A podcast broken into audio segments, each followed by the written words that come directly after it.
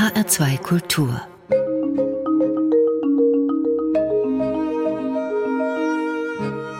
Doppelkopf Am Mikrofon ist Klaus Walter. Mein Gast heute ist Greta Wagner, Dr. Greta Wagner, um genauer zu sein. Sie ist Jahrgang 1981, Soziologin an der TU in Darmstadt.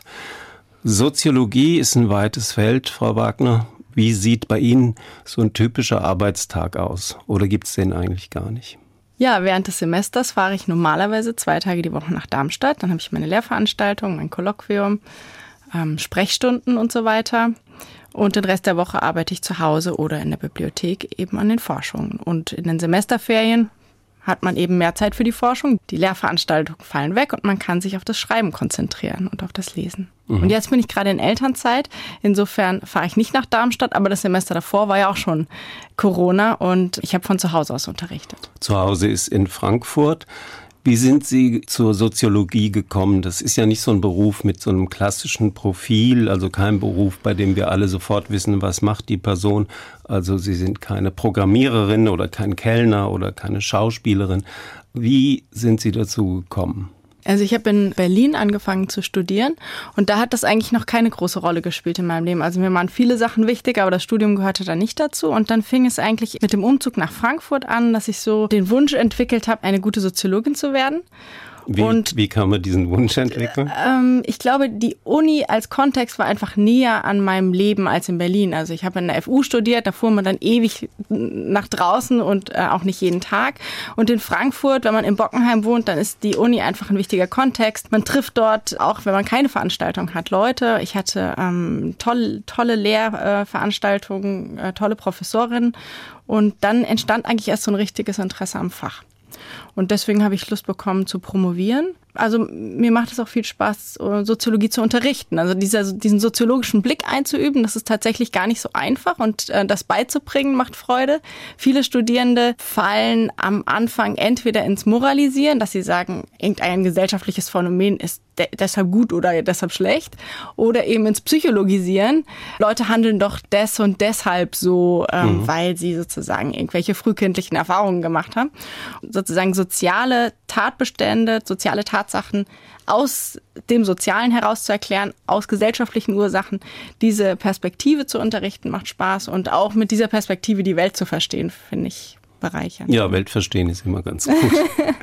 Sie haben sich intensiv mit dem Thema Burnout beschäftigt, dazu auch ein Buch herausgegeben, Leistung und Erschöpfung, Burnout in der Wettbewerbsgesellschaft. Dazu kommen wir später dann auch zu der Frage, wie Burnout und äh, Corona zusammenhängen. Zunächst aber würde ich gern mit Ihnen über Ihr aktuelles Forschungsgebiet reden mit einem sehr interessanten Titel, das heißt Helfen und Reziprozität. Ich muss das Wort üben. So, der Titel von einem Text aus dem Jahr 2019 von Ihnen, Frau Wagner. Untertitel Freiwilliges Engagement für Geflüchtete im ländlichen Raum. Das schwierige Wort Reziprozität. Bei mir kommen da erstmal Erinnerungen an die Schule, an den Mathematikunterricht auf. Ich glaube, da ging es um Bruchrechnung. Reziproker Wert habe ich noch so ganz dunkel in Erinnerung. Was ist das Reziprozität? Oder anders, wenn ich das übersetzen würde, würde ich vielleicht sagen, es geht um Geben und Nehmen. Ist es zu kurz gegriffen? Nö, eigentlich nicht. Also Reziprozität ist Gegenseitigkeit und damit natürlich Geben und Nehmen im allerweitesten Sinne. Man kann ja auch von Reziprozität zwischen den Generationen sprechen. Also jetzt zum Beispiel in der Pandemie ist es ja, wenn die Kinder noch zu Hause beschult werden, aber die Rentnerinnen schon in Urlaub fliegen, dann ist das ungerecht und man könnte sagen, da ist ein Reziprozitätsverhältnis gestört. Also diese Gegenseitigkeit ist im allerweitesten Sinne gemeint. Und was mich eben interessiert ist, was für Reziprozitätsannahmen und Beziehungen sich aus Praktiken des Helfens entwickeln. Also, also helfen jetzt insbesondere in Bezug auf Geflüchtete. Genau, konkret in Bezug auf Geflüchtete. Man kann sich da ganz allgemein erstmal auf diesen sozialwissenschaftlichen Klassiker Marcel Moos beziehen und seinen Essay Die Gabe. Und er geht eben davon aus, dass Gaben immer Gegengaben erfordern. Also wenn man etwas gibt, bekommt man in der Regel etwas zurück. Und wenn das nicht möglich ist, also wenn keine Gegengabe möglich ist, dann entsteht ein Machtverhältnis. Das ist also was Problematisches, weil eben der Gabenempfänger oder die Gabenempfängerin nicht aus dieser Schuld entlassen wird. Und dann habe ich mich gefragt, was erwarten eigentlich diejenigen, die Geflüchteten helfen, für ihre Hilfe zurück? Gibt es da Reziprozität und wie sieht die aus? so kam ich auf diese Studie und ich schaue mir eben an, wie die Beziehung zwischen Helferinnen und Empfängerinnen von Hilfe oder Ehrenamtlichen und Geflüchteten in kleinen Dörfern aussieht. Und warum gerade in kleinen Dörfern? Im Jahr 2015, als eben viele Menschen begannen, sich zu engagieren in der Hilfe für Geflüchtete, da gab es bei uns am Fachbereich an der Uni Frankfurt auch so eine Initiative, bei der war ich auch eine Zeit lang mit dabei. Und das war eine Gruppe, die eben zweimal wöchentlich in so eine Massenunterkunft ging. Und die Idee war, den Leuten dort das deutsche Ausbildungs- und Hochschulsystem zu erklären. Also was muss ich machen, wenn ich Elektrotechnik studieren will oder sowas. Und daraus entwickelten sich dann so Ad-Hoc-Deutschkurse, bis sie dann alle in so professionellen Deutschkursen untergekommen waren. Und äh, als dann diese Massenunterkunft aufgelöst wurde, bestand dann erstmal kein Kontakt mehr. Ich habe diese Art von Engagement auch sehr kontrovers mit Freundinnen diskutiert, die dann teilweise sagten, das eigentlich idiotisch ist. Wieso fragt man nicht mal bei den Flüchtlingsräten zum Beispiel an, was gibt es eigentlich eigentlich für Erfahrungen, wie macht man sowas und so weiter. Es gab ja einen unglaublichen Aktivismus im Helfen in dieser Zeit.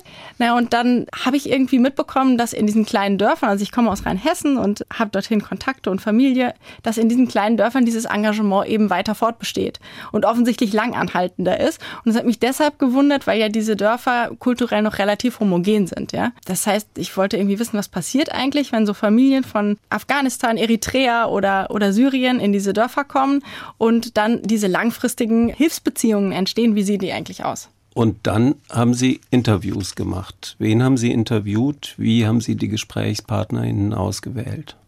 Ich habe Leute interviewt, die erst im Jahr 2015 oder 2016 angefangen haben, sich zu engagieren. Das heißt, mich haben Leute interessiert, die nicht schon seit den 90er Jahren in Asylgruppen aktiv sind oder in antirassistischen Gruppen, sondern die sozusagen diesen, diesen Sommer der Migration 2015 zum Anlass nahmen, da irgendwie zu helfen, aktiv zu werden.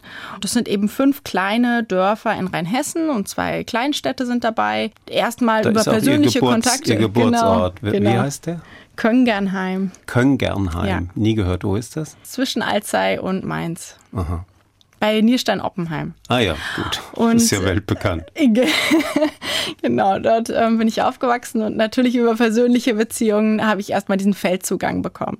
Und das ist hilfreich, wenn man einen guten Feldzugang hat, weil man eben viel besser in ein gutes Gespräch kommt mit Menschen, als wenn man irgendwie sagt, äh, ja, hallo, hier ist Greta Wagner von der Uni Frankfurt, können wir ein Interview führen? Und da habe ich wirklich sehr, sehr interessante Gespräche geführt mit Ehrenamtlichen, viele auch mehrmals interviewt über einen längeren Zeitraum, nach einem Jahr nochmal zum Beispiel. Und ich habe sozusagen teilnehmend beobachtet. Das heißt, ich bin zu Festen gegangen, auf denen Ehrenamtliche und Geflüchtete miteinander irgendwas gefeiert haben. Ich habe mich mit ins Auto gesetzt, wenn irgendwelche Fahrdienste stattfanden und so. Und ich habe versucht, diese Dynamik zu verstehen. Und kann man diese helfenden Personen irgendwie einordnen? Also politisch nach Alter, nach Geschlecht, nach Religion, nach Berufen? Gibt es da ein Profil oder was sind es für Leute?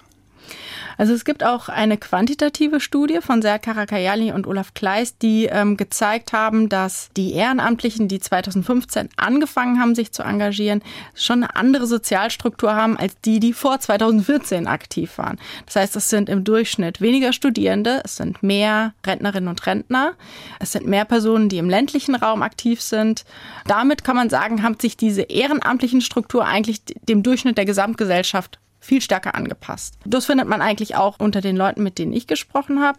Man kann eigentlich sagen, es sind vielleicht drei Gruppen, die sich auch überlappen. Zum einen Leute, die in Pension gegangen sind, die einfach ganz viel Zeit haben und was Vernünftiges, was Sinnvolles mit dieser Zeit machen wollten.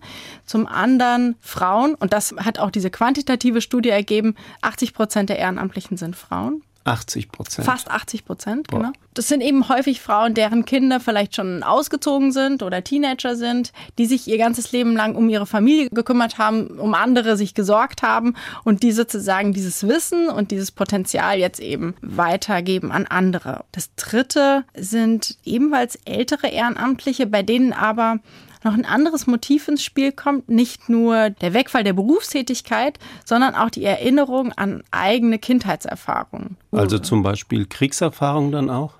Genau. Vertreibung? Genau. Es hat mich überrascht zu hören, dass viele sich durch die Medienberichte über diese Fluchterfahrungen erinnert fühlten an eigene Kindheitserfahrungen. Einige, weil sie beispielsweise in Großstädten lebten, ausgebombt waren und dann zu Verwandten aufs Land mussten.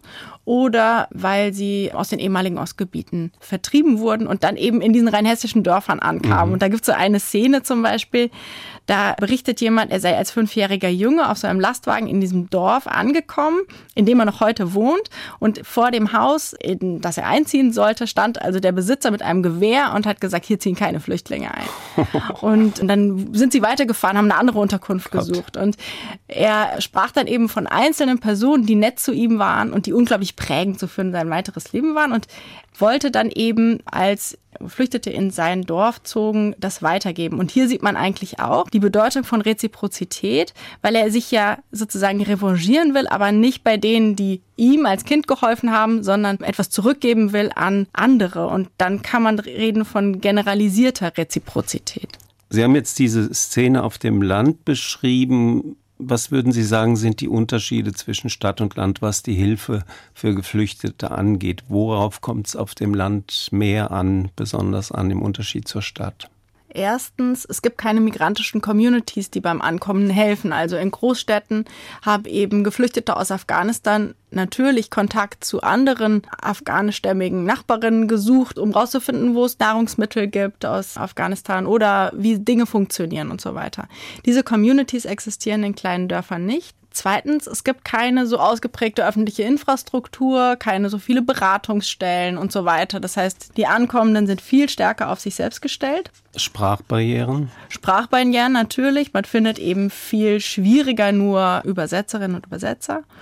Und es gibt eben eine geringer ausgeprägte Infrastruktur mit öffentlichem Nahverkehr. Das heißt, wenn der Bus in die nächste äh, Großstadt nur alle zwei Stunden fährt, dann ist es viel schwieriger, einen Arzttermin wahrzunehmen, Behördengänge zu machen und so weiter. Das heißt, ein ganz großer Teil dieses ehrenamtlichen Engagements bestand eben auch in Fahrdiensten. Mhm. Sie sprechen von den neuen Freiwilligen über diese helfenden Leute. Wer sind die neuen Freiwilligen und was ist neu an denen? Ist das das, was Sie gerade beschrieben haben? Also, dass man sich auf dem Land sozusagen mit anderen Gegebenheiten arrangieren muss? Den Begriff habe ich übernommen aus dieser Studie von Karakayali und Kleist, weil die sich eben dadurch auszeichnen, dass sie zum ersten Mal in diesem Bereich aktiv sind. Es sind eben nicht Aktive, die sozusagen in alternativen Milieus seit den 90er Jahren Geflüchteten helfen, sondern die sozusagen durch irgendwie einen entweder biografischen Kipppunkt, wie beispielsweise die, äh, das in Rente gehen, oder auch durch bestimmte emotionale Erfahrungen 2015 aktiv wurden. Und das sieht man eben auch in dieser quantitativen Studie, die existiert, dass eben so eine emotionale Erfahrung, man könnte jetzt irgendwie sagen Betroffenheit, ein Mitgefühl viel stärker ausschlaggebend war für diejenigen, die da begannen, sich zu engagieren, als für die, die das davor schon hm. taten. Also mehr Emotionen sozusagen und auch weniger Politik, überspitzt gesagt? Ja, ich würde schon sagen, also bei denen, mit denen ich sprach, spielten jetzt migrationspolitische Überlegungen keine große Rolle. Es ist beispielsweise mit dieser Hilfe auch nicht der Kampf gegen das europäische Grenzregime verbunden oder ähm, man will sozusagen keinen politischen Punkt damit machen, sondern es geht ganz konkret darum, teilweise sogar zu sagen, ich wäre nicht dafür gewesen, dass sie hierher kommen, aber nun sind sie da, es sind meine Nachbarn, ich gehe mal rüber und klingel. Mhm. Und daraus entstanden dann eben persönliche Beziehungen, die natürlich nicht konfliktfrei sind, aber die doch einen relativ großen Bestand zu haben scheinen. Nochmal zurück zu dem schwierigen Wort Reziprozität, also die Erwartung, Geben und Nehmen sozusagen. Sie sagen, dass die Helfenden eigentlich keine Gegenleistung von den Geflüchteten erwarten, aber dass es doch dann unterschieden wird zwischen Familien, die Hilfe ausnutzen, in Anführungszeichen, und solche, die dies nicht tun. Was heißt das genau? Ja, das ist interessant. Also in ganz vielen Interviews wird auf meine Frage, was erwartest du oder was erwarten Sie im Gegenzug für dieses Engagement gesagt, gar nichts. Ich erwarte gar nichts, ich mache das einfach so. Mir reicht das strahlende Lächeln beispielsweise und dann gesagt, okay, das ist natürlich nicht nichts, ja. Mhm. Reziprozität besteht ja nicht nur aus materiellen Gaben, sondern auch aus symbolischen Gesten und so mhm. weiter. Das wird erwartet. Man muss aber dazu sagen, das habe ich versucht zu analysieren, was für Gabenzyklen finden da eigentlich statt. Und wenn man sagt, ich mache das, wie sich vielleicht im Laufe des Interviews dann zeigt, auch um unserem lieben Herrgott was zurückzugeben, denn wir haben so viel Gutes erfahren von ihm, mhm. dann zeigt sich, dass die Gabe eigentlich gar nicht an die syrischen Nachbarn erbracht wird, sondern an Gott. Und damit ist man vielleicht sogar manchmal ein bisschen davor gefeit, zu viel Dankbarkeit zu erwarten, weil man ja entlohnt wird im Jenseits. Mhm. Also diese Perspektive mit dem Gabenzyklus ist eben interessant, weil man dann eben auch sieht, dass diese Hilfe nicht immer nur für die Empfänger der Hilfe erbracht wird. Mhm. Und ein anderer Gabenzyklus könnte man sagen ist, wenn dieses Engagement gar nicht für diese Geflüchteten persönlich erbracht wird, beispielsweise weil man sich von denen, deren Fluchtgeschichte affizieren lässt, sondern dass mit dem Ziel erbracht wird, dass die, der soziale Zusammenhalt im Dorf aufrechterhalten wird. Dass man gesagt, mhm. okay, die sind hier neu, die kennen sich nicht aus, die wissen nicht, wie das hier läuft und damit hier keine Probleme und Konflikte entstehen, gehe ich mal rüber und frage, ob die was brauchen. Und dann geht es auch eben nicht nur um die Familien selbst, sondern auch um den sozialen Kontext, für den man das sozusagen tut. Mhm. Also auch viel direkter als äh, in der Großstadt beispielsweise. Ja. Sie haben von einem Konflikt gesprochen, Sie beschreiben einen, da geht es um einen Eurojobs. Ja, das war ein Konflikt, der sich zwischen einer Gruppe von Ehrenamtlichen und drei afghanischen Familienvätern zutrug. Die Verbandsgemeinde hatte vorgeschlagen, dass die Familien oder angetragen, dass diese drei Männer sogenannte 1-Euro-Jobs annehmen und die hatten das abgelehnt mit der Begründung, das sei ja sehr unterbezahlt. Daraufhin hat sich dann in der WhatsApp-Gruppe der Ehrenamtlichen Unmut breit gemacht und man engagierte einen Dolmetscher aus der nahegelegenen Kleinstadt. Es kam zu einem Treffen und man erklärte jetzt also, dass man eigentlich schon sich wünscht, dass diese 1-Euro-Jobs angenommen werden. Warum? Die Ehrenamtlichen sagen dann solche Dinge wie, ich sehe das als etwas zurückgeben. Wir sind auch unentgeltlich aktiv. Da wird dann gesagt, dass er unterbezahlt. Und wenn man das jetzt reziprozitätstheoretisch anguckt, dann sieht man zwei Sachen. Erstens ist natürlich ein Missverständnis, denn die Ablehnung der Jobs wurde wahrscheinlich deshalb auch gemacht, weil die überhaupt nicht in einem Reziprozitätsverhältnis mit den Ehrenamtlichen gedeutet wurden. Ja? Also es hm. handelt sich ja um eine staatliche Bürokratie. Es ist also etwas vermittelt zu verstehen, dass das als eine Gegengabe für das Engagement betrachtet wird.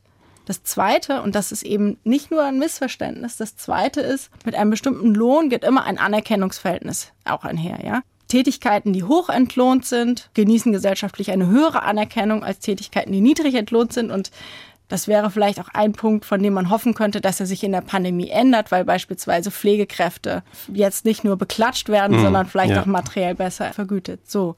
Das heißt, ein Euro zu bekommen für eine Tätigkeit ist eigentlich eine Missachtungserfahrung. Während aber unentgeltliche Arbeit mit sozialer Anerkennung einhergeht. Das heißt, es gibt eine soziale Wertschätzung für Ehrenamt, für einen Eurojob eine Missachtung. Und insofern sieht man auch hier mit dieser Reziprozitätsperspektive, dass da was schief ist. Mir fällt gerade auf, dass wir sozusagen nur über die Geflüchteten mhm. reden. Sie haben Interviews gemacht mit den Helfenden sozusagen. Mhm. Warum nicht mit äh, den Geflüchteten auch? Ist da nicht auch, wie heißt das Wort, Reziprozitätsverhältnis? Liegt das nicht auch ein bisschen schief? Absolut, das liegt total schief. Ich habe auch mit Geflüchteten gesprochen.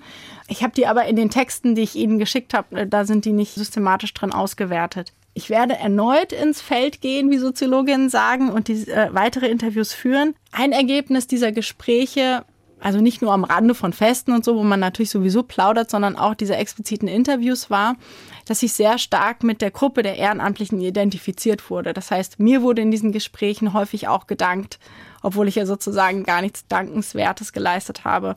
Und daran habe ich gemerkt, dass es schwierig ist herauszufinden, wie Konflikte ablaufen oder sowas. Mhm. Das wäre nicht artikulierbar gewesen. Aber ich habe natürlich trotzdem was an diesen Gesprächen gesehen, nämlich welche große Anforderungen an diese Performance von Dankbarkeit es offensichtlich auch gibt. Ja.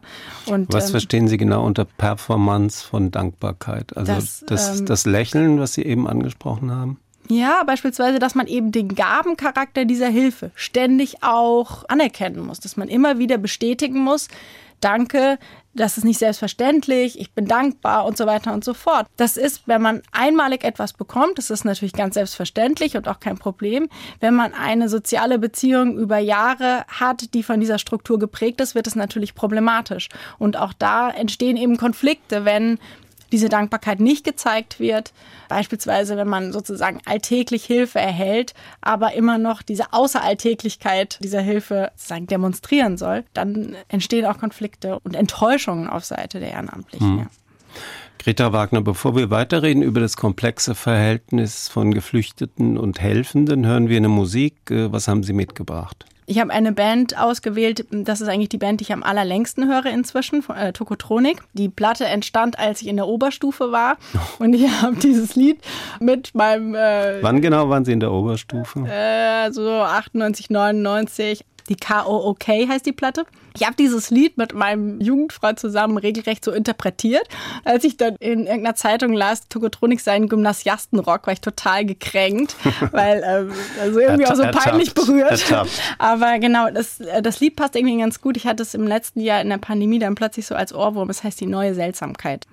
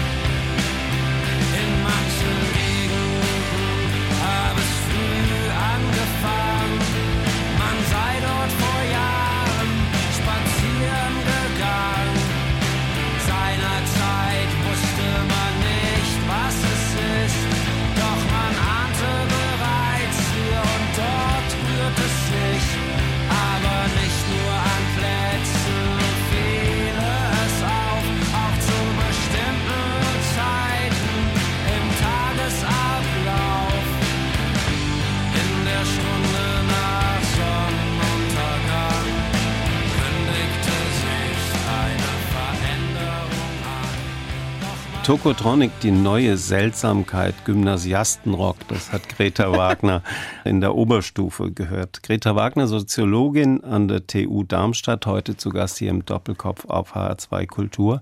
Wir sprechen über Hilfe für Geflüchtete im ländlichen Raum. Dazu haben Sie geforscht, Frau Wagner und über das Verhältnis von Geflüchteten und Helfenden. Und wir haben schon über die Motive der Leute da in der ländlichen Gegend gesprochen. Sie haben von christlicher Nächstenliebe gesprochen und auch davon, wie sich das unterscheidet von so klassischen in der Migrationspolitik sozusagen engagierten Leuten unterscheidet, die eher politische Motive haben. Sind das notwendigerweise Gegensätze? Einerseits politische Solidarität, andererseits christliche Nächstenliebe? Oder gibt es da vielleicht sogar so eine Art Helferkonkurrenz zwischen den verschiedenen Gruppen? Das habe ich nicht beobachtet eigentlich. Auf der einen Seite ja, auf der anderen Seite sieht man natürlich auch, dass es viele Überschneidungen gibt. Ne? Also wenn man zum Beispiel an die christliche Befreiungstheologie in Lateinamerika denkt, dann ist das ja die Idee, dass man sozusagen die christliche Nächstenliebe am besten in Praktiken der Solidarität übersetzt. Aber ein Gegensatz ist es natürlich insofern, als dass in der Arbeit für Geflüchtete das schon unterschiedliche Motivlagen sind, ob man mit einem politischen Anspruch vielleicht mit einem transformativen Ziel aktiv wird. Transformatives Ziel, was meinen Sie damit genau? Das ist ein Aspekt, den man eigentlich, um von Solidarität zu sprechen, würde man sagen. Erstens, es handelt sich in der Regel um ein gruppeninternes Phänomen. Das heißt, es gibt eine Gruppe, die ist emotional irgendwie miteinander identifiziert. Die betrachtet sich als einen Zusammenhang. Die erwartet gegenseitige Hilfe im Bedarfsfall, auch wenn das jetzt auch mal zeitweise ausgesetzt werden kann, wenn eine Partei in einer Krise ist beispielsweise. Und es gibt in der Regel ein transformatives Ziel. Also das ist so der Solidaritätsbegriff, mit dem man in den Sozialwissenschaften in der Regel operiert. Man kann dann natürlich noch andere Solidaritätsbegriffe unterscheiden, zum Beispiel den Zusammenhalt einer ganzen Gesellschaft, ja. Aber eigentlich ist allen Begriffen von Solidarität zu eigen, dass sie auf Wechselseitigkeit basieren, auf irgendeiner Form von Wechselseitigkeit. Und dass man sich als eine Gemeinschaft, als eine Gruppe oder als einen voneinander abhängigen Zusammenhang betrachtet. Und wenn man sich das jetzt in meinem Fall, den Geflüchteten im ländlichen Raum anschaut äh, den, und den Ehrenamtlichen, dann muss man eigentlich sagen, die Solidarität findet eher innerhalb der Gruppe der Ehrenamtlichen statt. Konkret gesagt, innerhalb des Dorfes sozusagen. Ja, würde mhm. ich sagen. Es, mhm. Das sieht man vielleicht an solchen Fällen wie, wenn ich dann zum Beispiel im Interview sage, es ist ja erstaunlich, dass jetzt nach drei Jahren immer noch die ganze Gruppe aktiv ist, ja, und es so wenig Fluktuation gibt dass dann gesagt wird, naja, wenn ich aufhöre, dann müssten ja Bärbel und Susanne mehr machen. Das wäre ja nicht fair. Das heißt, man fühlt sich eigentlich den anderen in der Gruppe sozusagen stärker verpflichtet, vielleicht sogar mitunter, als den Geflüchteten selbst. Insofern Solidarität findet statt, aber nicht unbedingt zwischen Ehrenamtlichen und Geflüchteten. Und da würde ich sagen, das sind eher wohltätige Beziehungen. Ja? Mhm. Es gibt sozusagen die Idee, dass man denen helfen möchte, aber es gibt zum Beispiel nicht die Vorstellung, dass man sich mit denen in dem Sinne vergemeinschaftet, dass wir uns jetzt mal zusammensetzen und gemeinsam überlegen, was sich ändern muss oder so. Das wäre vielleicht ein solidarischer Akt, dass man sich, dass sich alle zusammen treffen mhm. und sagen, was braucht ihr oder wollen wir mal in der Verbandsgemeinde anregen, dass das und das sich ändert. Sozusagen, das ist immer noch relativ getrennt. Insofern würde ich sagen, nein, es sind keine solidarischen Praktiken. Mhm. Bärbel, Susanne haben Sie gerade erwähnt. Sie haben vorhin gesagt, dass etwa 80 Prozent der Helfenden weiblich sind. Ich würde da gerne noch mal ein bisschen weiter drüber reden, über diese Geschlechterverhältnisse. Bei den Helfenden in einem Ihrer Texte erzählen Sie von einer Helga. Die Namen sind, glaube ich, verändert, anonymisiert. Ja, ja. Und diese Helga sagt was sehr Interessantes. Die sagt nämlich, wir haben Babys zur Welt gebracht. Helga hat wahrscheinlich keine Babys zur Welt gebracht. Wer ist dieses Wir? Ja, das ist eben die Gruppe der Helfenden in diesen Dörfern. Helga hat auch Babys zur Welt gebracht, aber sie ist inzwischen fast 80. Mhm. Und sie hat dann. Ich meinte jetzt in dem Zeitpunkt. genau, sie bringt eigentlich keine Babys mehr zur Welt. Und sie hat 2015 dann begonnen oder 2016 ihre Garage in so eine Sammelstelle für Spenden umzubauen und ist unglaublich aktiv. In dem Dorf wohnen mehrere eritreische Familien und sie betrachtet eben so ein bisschen die Tatsache, dass all diese Babys mit einer kompletten Erstausstattung versorgt wurden als ihr Werk, ist damit unglaublich identifiziert und auch stolz. Und hier sieht man aber auch, was die Helfenden zurückbekommen, nämlich wie toll ist das bitte, wenn man mit 80 sagen kann, wir haben haben hier mehrere Babys zur Welt gebracht. Es zeigt aber auch natürlich auch was Problematisches, dass da auch immer wieder zu man könnte vielleicht sagen, so Übergrifflichkeiten kommt. Es gibt nicht nur eine Identifikation, sondern eben auch vielleicht immer wieder Fälle, wo so persönliche Grenzen missachtet werden, wo sozusagen die, äh, die Privatsphäre der Geflüchteten nicht sehr stark geachtet wird, wo unangekündigt Leute vorbeigehen oder Ratschläge erteilen, die vielleicht nicht willkommen sind, wo gar nicht gefragt wird, sind meine Ratschläge hier willkommen, mhm. sondern äh, irgendwie die Vorstellung besteht, dass man das Recht hat, diese Ratschläge zu erteilen. Noch ein interessanter Satz, bei dem ich hängen geblieben bin. Ich zitiere mal aus Ihrem Text. Dabei ist die Differenz in den Geschlechternormen zwischen Ehrenamtlichen aus dem ländlichen Raum, die überwiegend dem traditionalen und dem familialistischen Milieu angehören, und Geflüchteten aus traditionellen Gesellschaften häufig geringer als dies im Kontakt mit Ehrenamtlichen aus den urbanen, individualisierten Milieus der Fall wäre. Können Sie dazu ein Beispiel geben? Viele der Familien Beispielsweise diejenigen, mit denen ich gesprochen habe, die aus Afghanistan waren, ebenso wie diejenigen aus Eritrea, waren eben in ihren Herkunftsländern, hatten die in, in, im ländlichen Raum gewohnt und hatten beispielsweise sich dann auch nach der Ankunft erstmal wohlgefühlt in dieser Übersichtlichkeit sozialer Ordnung, wie man sie in Dörfern vorfindet. Meine Erwartung war gewesen, dass sie eigentlich, sobald es ihnen erlaubt ist, versuchen, nach Frankfurt zu ziehen, mhm. um innerhalb ihrer Communities vielleicht Freunde, Verwandte und so weiter zu treffen oder zu, neue Bekannte zu finden. Aber zu meiner Überraschung war das vielfach gar nicht der Fall. Viele wollten gerne in diesen Dörfern bleiben. Die Normen, die Geschlechternormen, die sind ja auch immer wieder, also nicht zuletzt nach der notorischen Silvesternacht in Köln, ging es ja immer wieder auch um das Verhältnis Männer-Frauen, wie gehen die miteinander um. Sie schreiben auch über das Beispiel Kinderreichtum, also wenn eine geflüchtete Familie jetzt auf engem Raum mit drei Kindern lebt und die Mutter wird wieder schwanger, dann kommt die Frage auf, muss da jetzt noch ein viertes Kind sein? Finden Sie es legitim, wenn Helfende zum Beispiel diese Frage stellen, oder ist das eine komplett unangebrachte Einmischung in private Angelegenheiten? Solche Szenen gibt es ja, ne? Mhm. Genau, also in dem betreffenden Fall ging es darum, ob die Familie ein viertes Kind haben sollte. Die Mutter der Familie hat das mit einer Ehrenamtlichen besprochen. Also es wurde offensichtlich auch das Gespräch darüber gesucht. Sonst hätte die Ehrenamtliche auch nicht erfahren, dass die Frage im Raum steht. Soziologisch interessant finde ich eigentlich erstmal daran, warum findet überhaupt so ein Ratschlag statt? Ach, ein viertes Kind, wozu ein viertes Kind? Drei reichten doch. Man würde ja jetzt jedem anderen, der mit einem in diesem Dorf wohnt, diesen Ratschlag nicht erteilen. Also mhm. Also vermute ich mal. Man würde das vielleicht Familienmitgliedern den Ratschlag erteilen und da ist er meistens ja auch nicht willkommen. also, insofern finde ich, man sieht dort natürlich auch ein Machtverhältnis am Werk. Es gibt die Selbstwahrnehmung, dass man solche Ratschläge erteilen kann.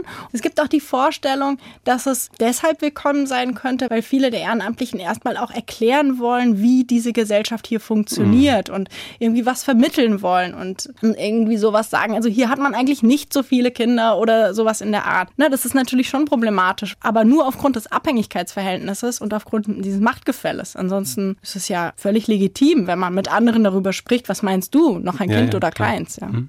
Greta Wagner, Soziologin an der TU Darmstadt. Wir haben gesprochen über die Geflüchteten und die Helfenden und nun waren Sie selber mal eine Helfende, haben Sie mir vorher erzählt und das mit 19 Jahren in Nicaragua, also so um das Jahr 2000 herum. Was haben Sie da gemacht? Wie sind Sie dazu gekommen? Ich wollte nach dem Abitur für ein Jahr nach Lateinamerika und habe einen kleinen Verein gefunden aus Offenbach, Panik, Para Nicaragua e.V. heißt der. Und es gibt auch eine Städtepartnerschaft von Offenbach mit der Stadt Rivas im Süden Nicaraguas.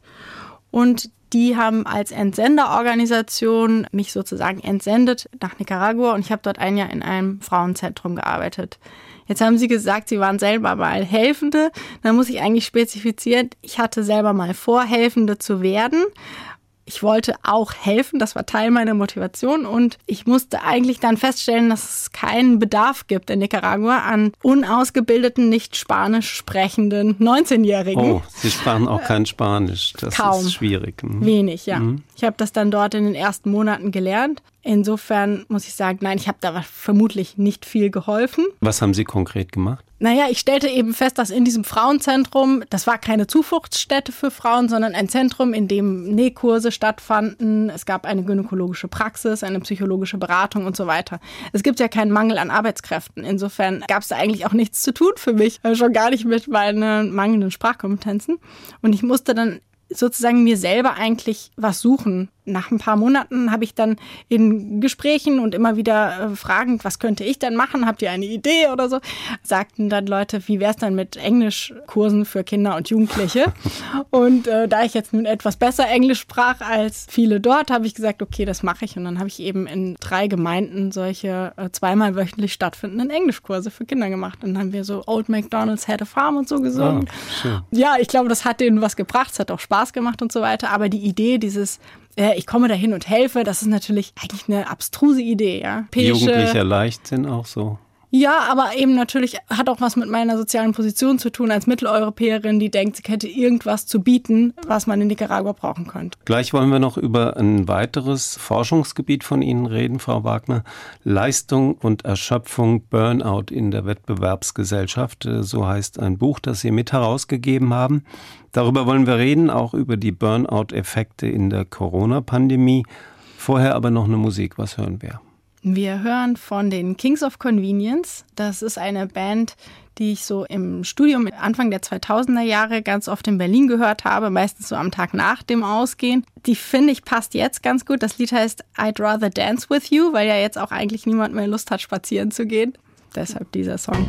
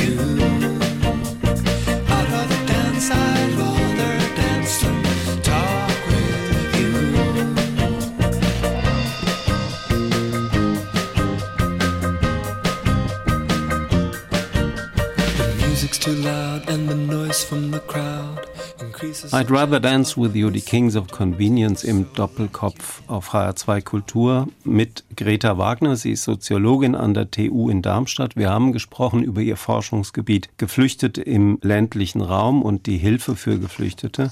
Und vom Helfen kommen wir zum Burnout. Wie schaffen wir diesen Sprung? Ich würde Ihnen gerne einen kurzen Text vorlesen dafür. Ich zitiere mal aus dem Text. In der aktuellen Ratgeberliteratur werden die helfenden Berufe zwar weiterhin als besonders anfällig für Burnout charakterisiert, mittlerweile gilt jedoch jeder als potenziell betroffen, von der Führungskraft bis zur einfachen Angestellten. Kommt Ihnen das bekannt vor? Ja, das klingt vertraut. Das stammt ja nicht aus unserer Pandemie-Gegenwart, in der vor allem Leute in helfenden Berufen von Erschöpfung und Burnout betroffen sind. Der Satz stammt aus Ihrem Buch, das Sie zusammen mit Ihrem Kollegen Sieghard Neckel herausgebracht haben. Buch zum Thema Leistung und Erschöpfung, Burnout in der Wettbewerbsgesellschaft. Bevor wir das vertiefen, Burnout, was ist Ihre Definition von Burnout? Also zunächst muss man sagen, dass Burnout eigentlich medizinisch gesehen keine Krankheit ist. Das ist ein Syndrom. Syndrome sind Symptombündel. Und in der internationalen Klassifikation der Krankheit wird es auch nicht als Krankheit gelistet, sondern unter der Überschrift Probleme der Lebensbewältigung. Das ist auch der Grund, weshalb nach dieser ganz großen medialen Aufmerksamkeit ungefähr um das Jahr 2010, da gab es ja eigentlich kaum eine Zeitung oder eine Zeitschrift, die das nicht auf dem Titel hatte. Die Zeit hat damals, glaube ich, getitelt, noch jemand ohne Burnout.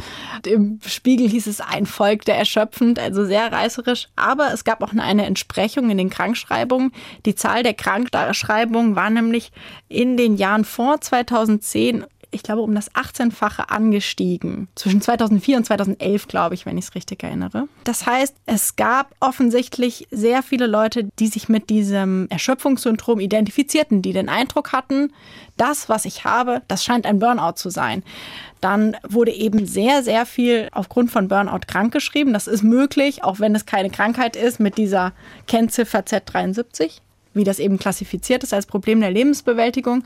Und dann haben die Ärztekammern interveniert und da wurde gesagt, das ist keine Krankheit, man muss aufhören, so viel Burnout zu diagnostizieren. Es handelt sich dabei in der Regel um Depressionen und die müssen auch wie Depressionen behandelt werden, das heißt therapeutisch, medikamentös und so weiter. Burnout ist eben ein Erschöpfungssyndrom. Die Symptome ähneln der der Depression, aber interessant ist, dass Burnout verstanden wird als eine Erschöpfung, die aufgrund der Arbeit mhm. ähm, erfolgt. Und das ist eben der entscheidende und wichtige Unterschied zur Depression.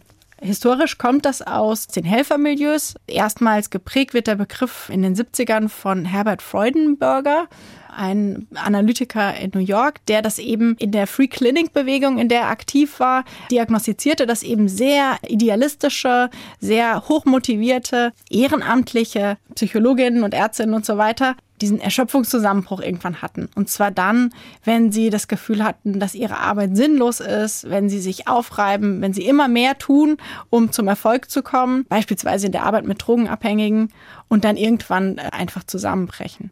Ja, und dann in den 80er Jahren ist es eben ein typisches Syndrom in diesen ganzen sozialen Berufen, ja, Sozialarbeit, unter Lehrerinnen, Pflegenden und so weiter. Uns hat eigentlich interessiert, wie kommt es jetzt eigentlich, dass viele, wenn sie Burnout hören, eher an diesen anzugtragenden oberen Management-Typ mhm. denken und nicht genau, an die es gab doch den Begriff Sozialarbeiterin in mhm. Batiklammer. Oder das Pflegepersonal genau, beispielsweise. Ja, ja. Mhm, ja. Genau. War das mal eine Männerkrankheit? Es gibt ja auch den Begriff der Managerkrankheit. War das mhm. überhaupt mal so oder ist das einfach eine Fehlwahrnehmung? Ich glaube, es ist deshalb eine Fehlwahrnehmung, weil Burnout eben assoziiert wird mit dem männlichen Leistungsträger. Es ist eben legitimer, Burnout zu haben, weil man sozusagen das ja aufgrund eines Überengagements in der Arbeitswelt bekommt, als Depression. Insofern ja, es gibt diese Assoziation mit dem männlichen Leistungsträger, aber auch jetzt noch wird Burnout häufiger bei Frauen diagnostiziert als bei Männern die Managerkrankheit. Das ist eine interessante Parallele. Wir haben in dem Band einen Beitrag von einem Historiker, Patrick Curie, der drei Erschöpfungssyndrome miteinander vergleicht. Erstens die Neurasthenie, eine Nervenkrankheit, die man Ende des 19. Jahrhunderts, also in den 1880er Jahren vor allem, eigentlich bis zum Anfang des Ersten Weltkriegs, vor allem in urbanen bürgerlichen Milieus diagnostiziert und die eben auf diesen rasanten sozialen Wandel dieser Zeit zurückgeführt wurde. Also es geht alles so schnell, die Verkehrsmittel verändern sich, Telekommunikation und so weiter und so fort. Das ist das Erste. Das Zweite, die Managerkrankheit in den 50er Jahren. Da gab es ja dann auch irgendwie so die Vorstellung, ich glaube im Spiegel hieß es das Wegsterben der Elite. Im Grunde genommen handelte es sich dabei ja auch um eine Krankheit, die mit einer sehr ungesunden Lebensweise, viel Rauchen, viel mhm. Fett zu tun hatte. Und das dritte ist eben Burnout. Und Patrick Curie analysiert das, wie ich finde, in einer sehr interessanten Weise, dass er sagt, es sind nicht einfach nur Modekrankheiten in dem Sinne, dass sie herbeigeschrieben wurden, aber gar nicht existieren, sondern er versteht die als Anpassungsprobleme an einen bestimmten sozialen Wandel.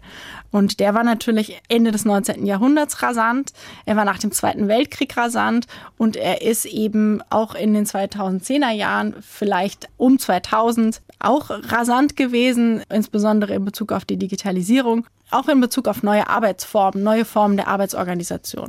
Da sind wir genau am Punkt. Managerkrankheit ist äh, ein Begriff aus einer eigentlich äh, überkommenen Arbeitswelt. In Ihrem Buch über Burnout führen Sie einen Begriff ein, der Arbeitskraftunternehmer. Was ist ein Arbeitskraftunternehmer?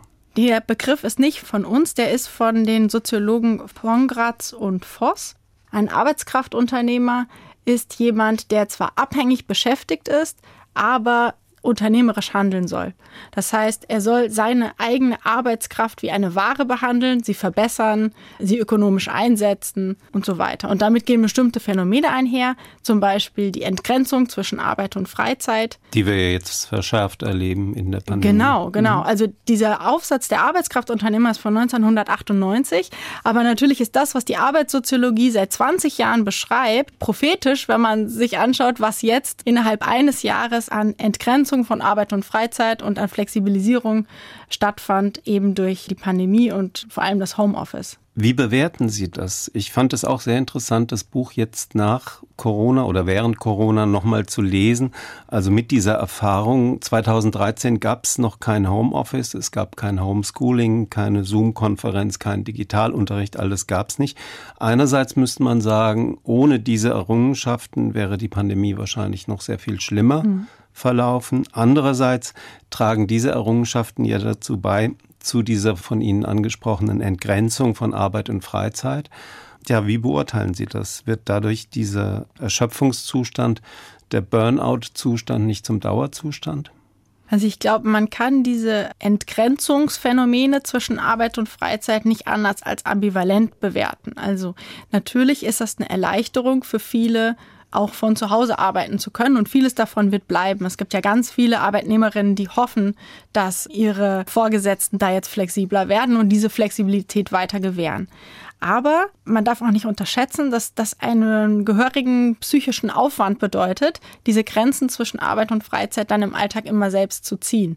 Also zu bestimmen, wann man mit der Arbeit beginnt, wann sie endet. Und man sieht eigentlich auch bei vielen, dass eben viel mehr in den Tag passt, mhm. wenn Anfahrtswege wegfallen, Mittagspausen vielleicht wegfallen, Gespräche am Kopierer mit Kollegen wegfallen und so weiter. Ja, es ist ambivalent. Ich glaube, dass das anfälliger ist auch für Erschöpfung, einfach weil die Verdichtung dadurch auch größer ist. Und jetzt in der Pandemie muss man natürlich sehen, es gibt einen riesigen Unterschied zwischen denen, die kleine Kinder zu Hause hatten und denen, die das nicht hatten. Also was von Familien, besonders im ersten Lockdown letztes Jahr, aber auch über weite Strecken des Winters verlangt wurde, war ja unglaublich. Das heißt, voll zu arbeiten, Kinder zu beschulen, Kleinkinder zu betreuen. Genau, und das war natürlich nur möglich aufgrund der Digitalisierung oder dieser ständigen Zoom-Telearbeit und so weiter. Aber es war natürlich eine enorme Belastung. Und ich merke das jetzt in der Elternzeit, diese Janusköpfigkeit eigentlich auch oft. Also ich püriere dann im einen Moment Pastinaken und bin dann eine Minute später wieder auf der Tagung, die von Hamburg ausgerichtet wird. Das ist toll, weil ich kann sozusagen einfach ganz viel weiterhin mitbekommen. Ich kann Vorträge hören und so weiter. Wenn das Baby schreit, schalte ich mich auf stumm. Aber ich hätte natürlich vor der Pandemie einfach gesagt, ich kann nicht kommen, ich bin in Elternzeit, ja. Greta Wagner als Soziologin nach mehr als anderthalb Jahren Corona. Wenn wir mal zurückblicken, am Anfang gab es immer wieder den einen Satz, der immer wiederholt wurde, vor dem Virus sind wir alle gleich. Was sagen Sie dazu? Ja, Sie sagen am Anfang der Pandemie und das stimmt. Ich habe den Eindruck, inzwischen sagt das ja eigentlich niemand mehr. Und es ist natürlich auch falsch. Das zeigt sich an den ganz unterschiedlichen Infektionszahlen in unterschiedlichen Berufsgruppen und sozialen Milieus in Stadtteilen und so weiter. Das heißt, ob ich, so wie ich, vollständig von zu Hause aus arbeiten kann oder ob ich im Supermarkt als Paketzustellerin oder in der Pflege arbeite, ist natürlich ein riesiger Unterschied. Und insofern sind wir nicht alle gleich. Das zeigt sich auch an unterschiedlichen Sterblichkeiten und so weiter. Wohnverhältnisse? Wohnverhältnisse natürlich, ja. Also wie viele Personen in einem Haushalt leben, ist ja hochrelevant. Die meisten Ansteckungen finden ja im Haushalt statt. Und wenn jedes Haushaltsmitglied in einer anderen Institution arbeitet, zur Schule geht und so weiter, dann ist das Risiko natürlich ungleich höher. Aber ich glaube, ich würde noch hinzusagen, natürlich ist das falsch, wir sind nicht alle gleich. Trotzdem gibt es vielleicht eine Erfahrung, von der ich am Anfang der Pandemie gehofft hatte, dass sie mehr trägt oder zu mehr führt, nämlich wir sind alle vulnerabel. Verletzlich. Verletzlich, genau. Wir haben alle einen Körper, der muss gepflegt werden. Um den müssen sich im Krankheitsfall andere kümmern. Diese Pflege ist lebensnotwendig. Diese Erfahrung, Natürlich macht die uns nicht alle gleich, weil wir natürlich ganz unterschiedliche Ausstattungen und, und, Ressourcen haben und so weiter und so fort. Aber trotzdem hätte es eine Erfahrung sein können, die auch den Blick richtet auf die gegenseitige Abhängigkeit. Gegenseitige Abhängigkeit ist eben auch eine Möglichkeit, zu Solidarität zu gelangen. Also mhm. so wie das ein Gründervater der Soziologie, Emil Dürkheim, denken würde, dass mhm. Solidarität aus gegenseitiger Abhängigkeit mhm. entsteht. Das war jetzt Ihr Schlusswort, äh, Greta Wagner, Soziologin an der TU Darmstadt. Derzeit nicht im Homeoffice, sondern in der Elternzeit, wobei das auch eine Art von Homeoffice ist. Wir haben es ja gehört. Schon, ja. Hm? Mhm. Genau. Vielen Dank, Frau Wagner. Die letzte Musik. Wir hören von Vampire Weekend This Life. Vielen Dank, das war der Doppelkopf auf HR2 Kultur. Mein Name ist Klaus Walter. Viel Spaß mit Vampire Weekend.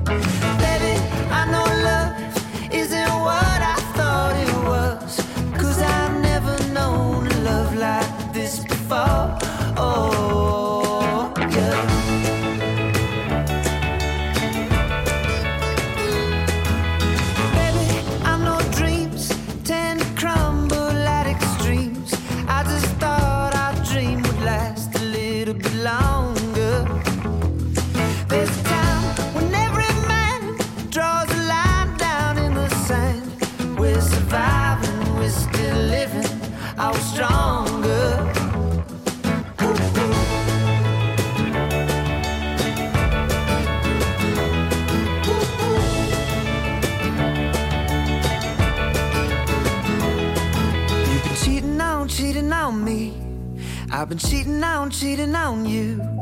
You've been cheating on me. But I've been cheating through this life.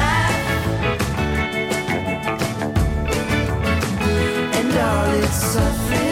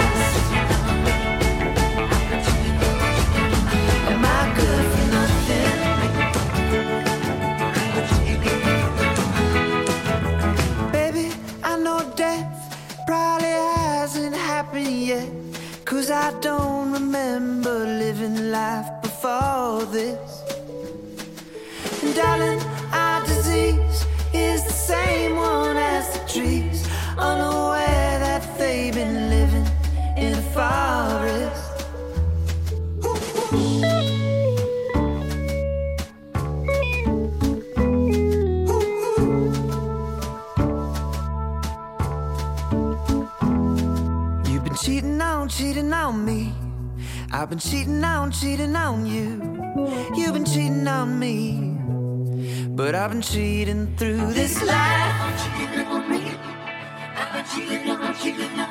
And all this suffering. Oh, Christ. Am I good for nothing?